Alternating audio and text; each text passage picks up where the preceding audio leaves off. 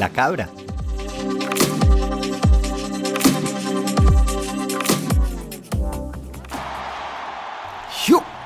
Buenos días. ¿Cómo estamos hoy? Bienvenidos a Quiero Mi Rush, este podcast que aspira a inspirar.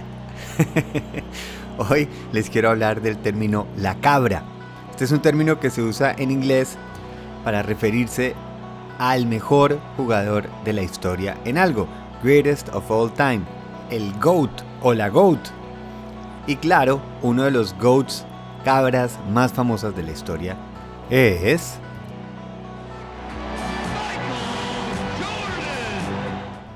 Michael Jordan estuvo en seis finales de la NBA, las seis finales las ganó. En las seis finales fue elegido como el jugador más valioso del partido y no solo era famoso por sus tiros, la cantidad de puntos que hacía promedio por partido, por la forma en que clavaba la bola, sino también por la forma en que defendía. Por eso se volvió una figura mundial. Elevó el básquetbol a niveles internacionales. Se volvió un ícono. El 23 es todavía un número reconocido a nivel mundial. Nike sigue vendiendo sus Air Jordan como si fuera el 86 mejor dicho, un referente del éxito total, la cabra absoluta. Pero ahora quiero compartirles un mensaje de Michael Jordan.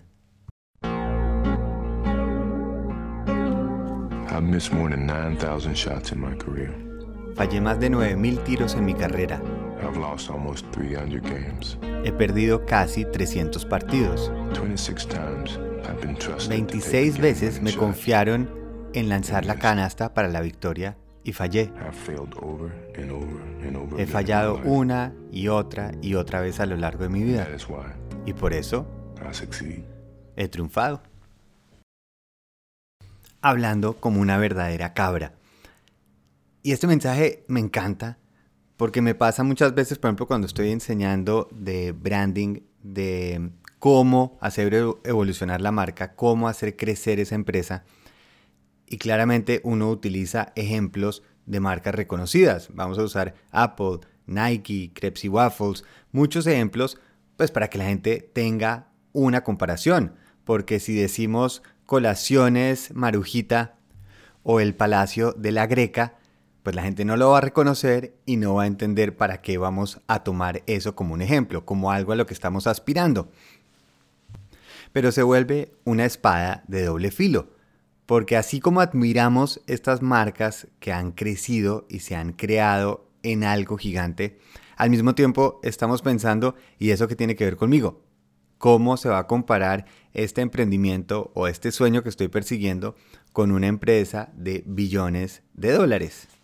Y claro, si yo cuando voy a empezar a jugar básquet estoy aprendiendo, me empiezo a comparar con Michael Jordan, pues creo que lo más probable es que dejo el balón de básquet y saco la mesa del parqués.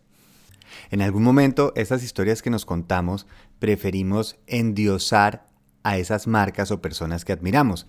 Empezamos a creer que simplemente no se equivocan o que simplemente empezaron grandes, empezaron con el talento, empezaron con los recursos y se nos olvida que empezaron como nosotros, con los mismos recursos, los mismos conocimientos, simplemente tuvieron un poco de suerte, sin duda, y sobre todo mucha persistencia siguieron adelante.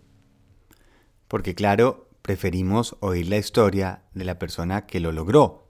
Preferimos oír la historia de la compañía que de un día al otro tuvo un éxito increíble, inesperado. Pero cuando profundizamos un poquito en esas historias, caemos en cuenta, ni fue inesperado, ni fue de un día para el otro. Siempre me ha parecido curioso que nos encanta ver películas donde las personas tienen retos, cómo se consigue al, hombre de sus sueños, a la mujer de sus sueños, cómo esa persona sin recursos termina siendo el logro más increíble, cómo la persona débil termina venciendo al enemigo más gigantesco. Pero luego, en nuestra vida, cuando estamos viviendo esa película, ese libro, no queremos esos momentos difíciles, no queremos estar compartiendo, comentando y agradeciendo esos errores. Queremos que fluya, Queremos ser la película que no queremos ver. Los Beatles fueron rechazados por una disquera y lo sacaron de la clase de música. El coronel Sanders a los 65 perdió su restaurante porque estaban ampliando una autopista y salió a vender su receta y la franquicia La Idea a mil personas antes de poder venderla. J.K. Rowling la rechazaron 12 veces. A los 15 años, Jack Andraka, con ese nombre, se inventó un diagnóstico, una prueba de diagnóstico para el cáncer pancreático, que funcionaba mejor que los otros exámenes desarrollados por científicos y laboratorios.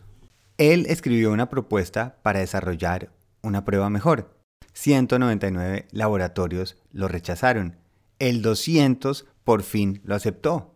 Finalmente, esta prueba que desarrollaron es 100 veces mejor que las otras pruebas y 26 mil veces más económico. La invención de Jack ha salvado a miles y miles de vidas. Me encantaría proponer que en las estadísticas, sobre todo de las personas que admiramos, no solo pusiéramos los premios, sino también las fallas.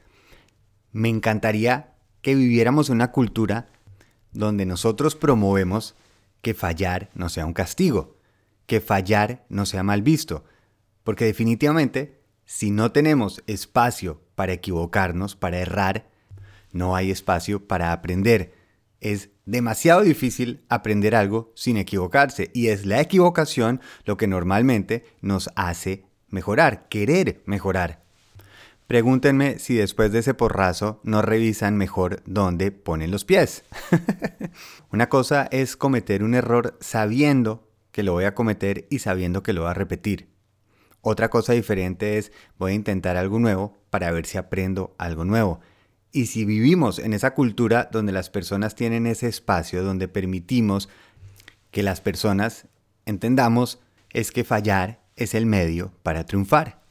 Tengamos un poquito más de amor, de calma, de gratitud, de las fallas de los demás y por supuesto de las nuestras. En el momento en que nosotros vemos el fallo no como algo en contra nuestra, no como algo no permitido, sino como algo necesario y obligatorio del proceso, somos un poquito más permisivos. En vez de quedarnos maldiciendo esa piedrita que nos hizo caer, más bien me enfoco en qué voy a hacer con la próxima vez que me tropiece. Salgamos hoy como cabras entendiendo que vamos a triunfar y vamos a fallar. Que tengan un día delicioso, increíble. No se olviden, en pablorush.com hay información, hay contacto, pueden dejar preguntas.